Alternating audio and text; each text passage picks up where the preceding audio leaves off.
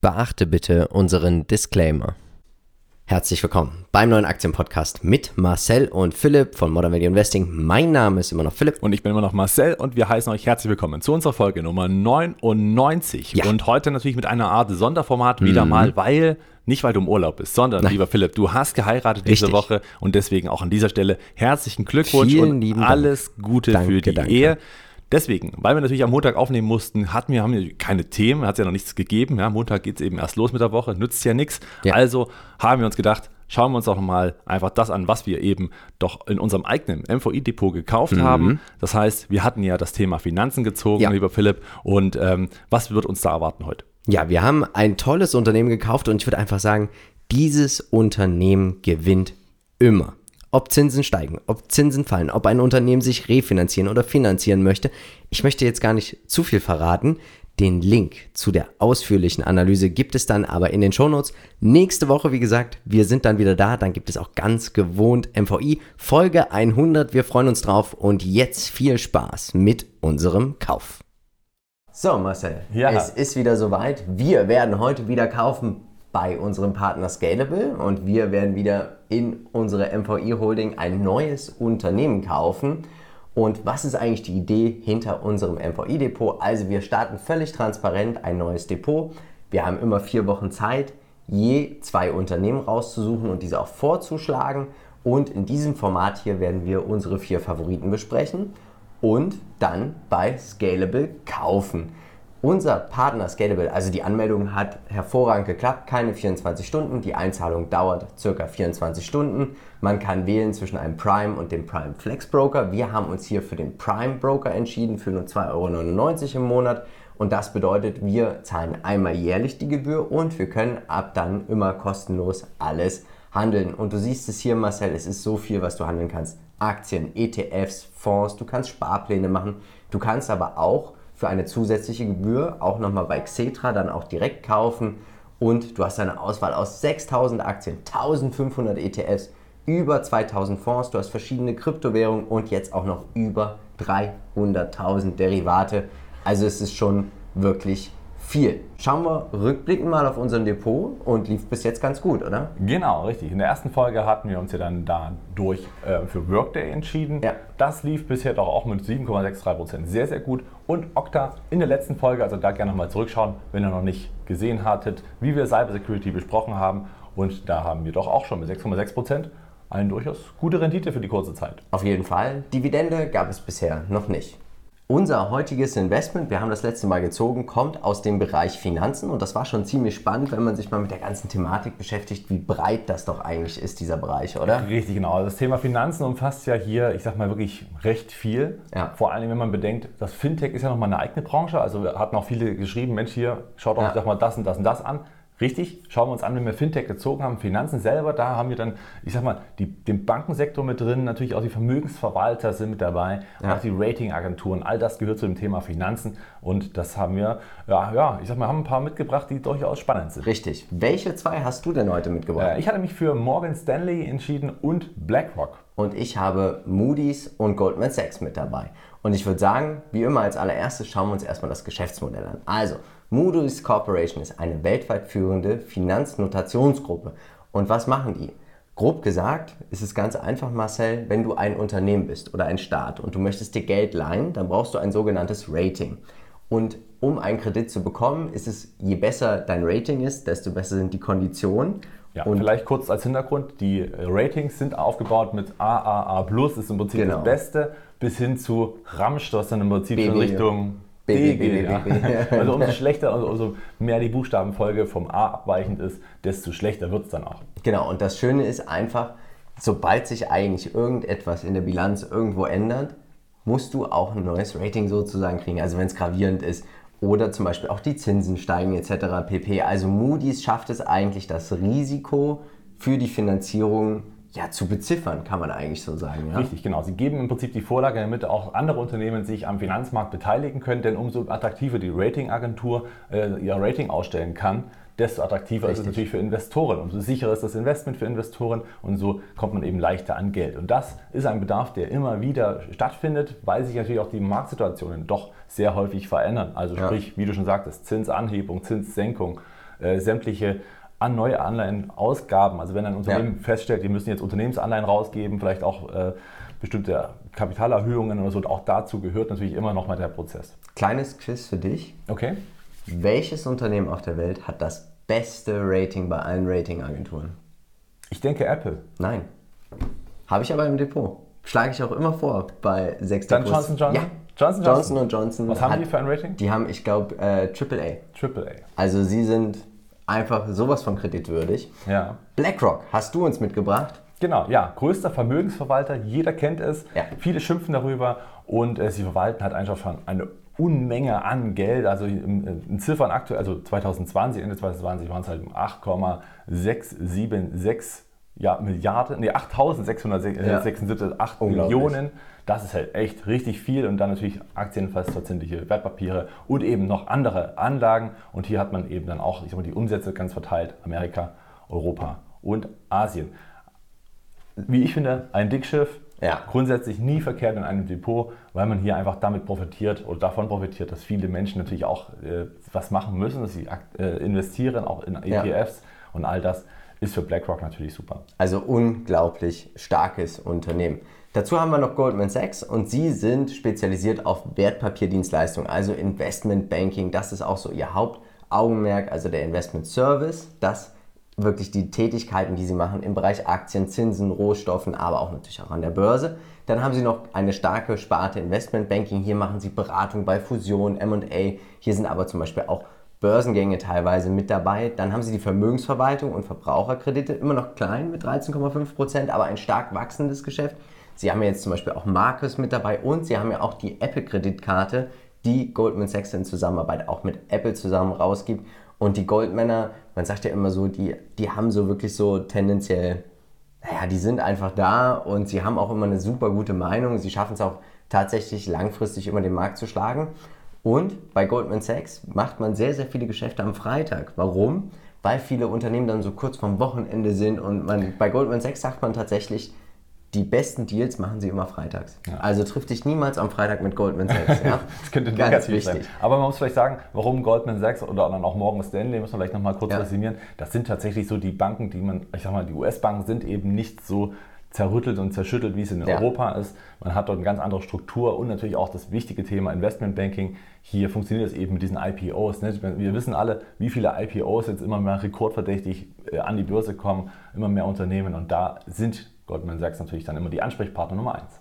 Was sagst du uns denn? Du hast uns das Pendant mitgebracht, Morgan Stanley. Genau, im Prinzip ähnlich aus den gleichen Gründen heraus. Sie machen natürlich auch äh, sehr viel im Investment- und Finanzbanking und äh, sind im Prinzip, ich sag mal, in ähnlichen Sparten unterwegs. Ne? Sie haben ja. nicht äh, da ganz so die Tiefe drin, vielleicht wie das bei Goldman Sachs ist, aber trotzdem sehr, sehr stark, auch viel Vermögensverwaltung an dieser Stelle. Und ähm, auch hier muss man sagen, ein Unternehmen, was man durchaus immer im Depot haben sollte. Und das zählt wahrscheinlich für uns alle Viere, die wir hier mit dabei haben. Die ja. sind alle wirklich so, dass man sie wirklich auch blind ins Depot legen könnte. Langfristig würde das immer Sinn machen. Und ähm, wir müssen uns jetzt langsam entscheiden. Ja, weil jetzt ist natürlich die Frage, wer wird uns jetzt verlassen müssen? Ähm, ich würde tendenziell weiterhin an Moody's und Goldman Sachs festhalten wollen, weil bei Goldman Sachs gefällt mir, also Moody's ist einfach eine Cashmaschine, braucht man immer. Bei Goldman Sachs gefällt mir tatsächlich, dass sie jetzt noch viel mehr in dieses Privatkundenbusiness gehen und natürlich auch von Apple profitieren. Ja. Und ähm, ja, ja, kann man nur so mitgehen. Klar, BlackRock äh, würde ich dann natürlich auch noch beibehalten, weil es natürlich wirklich eine Bank ist. Hm. Also wirklich eine Bank im Sinne von richtig ja. äh, stabiler äh, Player. Und Morgan Stanley und Goldman Sachs, ich würde mich bei beiden, wenn es darum geht, abzuwägen, würde ich auch bei Goldman Sachs äh, eher den Zuflucht finden. Und weil wir jetzt hier schon zwei Banken haben, können wir also gedrost Morgan Stanley heute von der Liste Dann streichen. Wird Morgan Stanley uns jetzt verlassen und wir schauen uns jetzt mal die fundamentalen Fakten an. Und wie gesagt, wir haben hier vier hervorragende Unternehmen. Ja. Das muss man tatsächlich sagen. Wir starten mit Moody's. Qualitätsscore 14 von 15 Punkten. Und was ich so beeindruckend finde, ist ein Unternehmen, das es schafft, in den letzten 10 Jahren ohne Dividende im Schnitt um 28,4% zu wachsen. Muss man dazu noch mehr sagen? Ja. Sie schaffen 9% mehr Umsatz und schaffen fast das Doppelte an Gewinnwachstum. Sie haben eine starke Eigenkapitalrendite, sie haben eine starke Nettogewinnmarge von 30%. Die Finanzverschuldung, da mache ich mir eher weniger Sorgen, weil die Cashflows einfach auch brutal gut sind. Ja. Und es ist eigentlich so ein, also es gibt ja auch Kritik an Moody's, dass man sagt, naja, und sie sind nicht ganz unabhängig, weil Unternehmen, Staaten sie ja auch bezahlen für diese Ratings. Naja, da muss sich jeder natürlich wie immer seine eigene Meinung bilden, wie er das genau. findet. Aber, aber, selbst wenn das dann so ist, ja. gibt es ja trotzdem keine Alternative. Also ja man muss ja trotzdem auf die renommierten ähm, ja, Ratingagenturen und genau. S&P Global und das war es eigentlich Richtig. auch. Und groß. am Ende des Tages, klar, wirst du deine Kunden auch bedienen, so wie du es brauchst, aber am Ende des Tages gibt es auch immer noch genug schlechte ja. Ratings, darf man ja auch nicht vergessen, die werden auch bezahlt und ähm, am Ende, es gibt keine Alternative, man braucht diese Ratings. Richtig. BlackRock. Ja, Wahnsinn, auch 15 von 15 Qualitätscheck ist, ist natürlich auch eine Maschine. Ne? Er läuft und läuft und läuft, auch wirklich hohe Margen, starke Umsatzsteigerungen, vor allem auch in den letzten Jahren wieder nochmal mehr dazugekommen, ja. etwas mehr Dividendenrendite, zumindest in absoluter Form. Und man muss sagen, dass wir jetzt hier äh, auch einen langfristigen Anstieg sehen, das ist schon stark. Ja, BlackRock macht man nichts falsch, ist schon ein bisschen größer vom Börsenwert, ähm, als das eben jetzt gerade schon Moody's war. Wie ich finde, auch alles im grünen Bereich und ist nicht ja. ohne Grund. Auch hier Cashflows ohne Ende. Richtig toll. Also wirklich ein tolles Unternehmen. Goldman Sachs, die Goldmänner 13 von 15 Punkten. Hier sehen wir aber beim Umsatz die gewisse Zyklik. Ne? Das ist wieder Bankentum. Bank, ja. und, ähm, aber dennoch 13,4 Prozent in den letzten 10 Jahren. Dazu gibt es noch Dividende. Umsatzwachstum nur 6,36 Prozent, aber auch das EPS-Wachstum 15,09 Prozent. Gefällt mir auch ganz gut.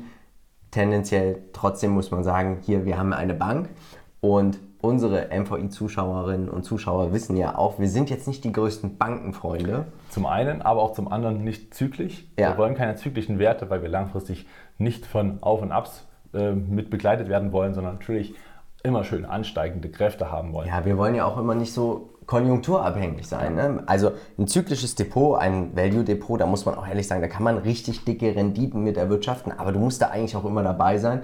Du musst auch immer schon dir überlegen, wo steht mein Investment in zwei Jahren, wie geht es der Weltwirtschaft in zwei Jahren und das vermag ich mir gar nicht groß zuzutrauen. Also es gibt immer so viele exogene Schocks, die einwirken. Afghanistan zum Beispiel jetzt, dann haben wir aber auch Covid ist mit dazu. Du weißt nicht, wie die Chinesen weiter reagieren.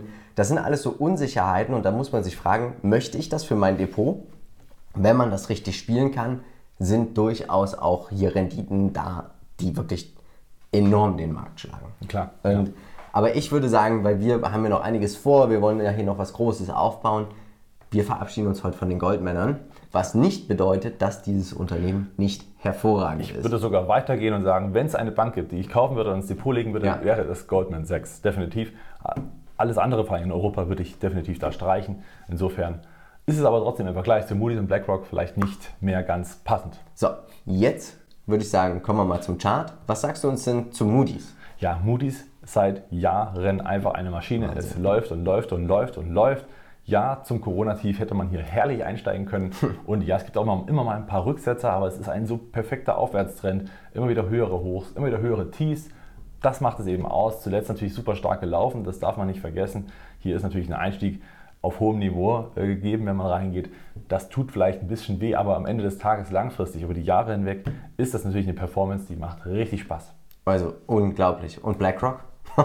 Eigentlich ähnlich. Hier hat man immer mal längere Seitwärtsphasen mit drin. Das haben wir jetzt zumindest vor allen Dingen auch von 2018 bis 2020 gesehen. Als die Umsätze dann so langsam wieder angestiegen, gab es dann auch hier den Ausbruch und auch hier eine Wahnsinnsrallye, verdreifacht seit dem Corona-Tief, also nahezu. Ist natürlich auch eine ordentliche Geschichte, kann man natürlich auch machen. Ist charttechnisch oder auch rein vom äh, insgesamten Bild des Big Pictures wirklich sehr attraktiv. Unglaublich, diese ganzen Unternehmen.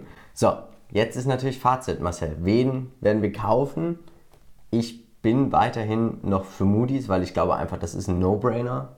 Starke Cashflows, die, dieses Unternehmen wird gebraucht und eigentlich kann man sagen, wenn der Finanzmarkt USA nicht zusammenbricht, dann wird auch Moody's weiterhin kräftig wachsen, weiterhin profitieren von steigenden Zinsen, von sinkenden Zinsen. Sie sind auch nicht so zinsabhängig und auch im Vergleich zu BlackRock, BlackRock verwaltet ja die Kundengelder.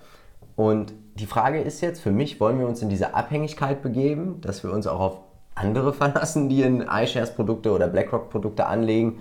Ähm, ich wäre tendenziell doch weiterhin für Moody's. Ja, also ich hätte, also No-Brainer würde ich beide bezeichnen, ja. definitiv. Ähm, BlackRock super stark, aber ich bin bei dir insofern, wenn es eine Krise gibt, ja. wird Moody's definitiv gebraucht, weil man auch da sich wieder refinanzieren muss. Richtig. Und ich glaube, da ist das, ähm, ja, ich sag mal, das Rückschlagspotenzial ist wahrscheinlich bei beiden relativ gering insgesamt zumindest. Und ähm, bin aber mit der Begründung definitiv eher bei Moody's, ja.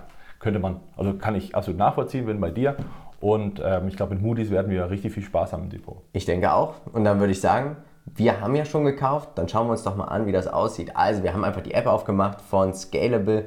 Wir haben, wie gesagt, den Prime Broker und dann einfach in die Suche eingeben Moody's. Und was mir wirklich gut gefällt, das hat irgendwie auch kein anderer, du gehst dann einfach auf Kaufen und zack, kannst du ja jetzt hier über diesen Pfeil, sagt dir das gleich, wie viele Aktien kannst du kaufen. Also wir kaufen zwei Stück, wie gesagt, völlig transparent machen wir das hier und zack, Order entgegengenommen und schon wurde auch Moody's gekauft, ausgeführt, ist dann jetzt auch schon bei uns im Depot. Also gefällt mir alles sehr, sehr gut. Das per Web und App. Richtig. Und man muss auch ganz klar sagen, Moody's, wir haben von Peter eine Aktienanalyse bekommen. Und wenn du dieses Video dir nochmal anhören möchtest, findest du das natürlich auch bei uns als Aktienpodcast. Und jetzt Marcel, wir hatten ja, du siehst es hier, unseren Okta-Chart. Und den gab es ja zu gewinnen, gemeinsam mit 3D Buckel von Etsy. Und wir haben unter den letzten Kommentaren jetzt einen herausgefischt. Und ich würde sagen, wir starten jetzt mal das Feuerwerk. Wer hat gewonnen? Und das ist der Beppo. Ja. Also, lieber Beppo, melde dich bei uns, schreib uns gerne eine E-Mail info at modernvalueinvesting.de und dann kannst du dir irgendeinen Chart aussuchen und diesen kriegst du dann nach Hause geschickt. Aber jetzt an der Börse wird ja die Zukunft gehandelt und bei Modern Value Investing ist das nicht anders, Marcel. Und das bedeutet die Ziehung. Welche also, Branche kommt als nächstes? Zuerst hatten wir Software, dann haben wir Cybersecurity gezogen, jetzt gab es dann Finanzen und beim nächsten wird es Philipp, halte dich fest, ich habe oh, den Umschlag dabei. Ja, ich bin heute dran. Ne? Also sprich, alle, die jetzt hier weiß sind als äh, Branche, sind hier noch mit drin. Mhm. Wir haben ein paar Fragezeichen, das heißt, habt ihr noch Vorschläge?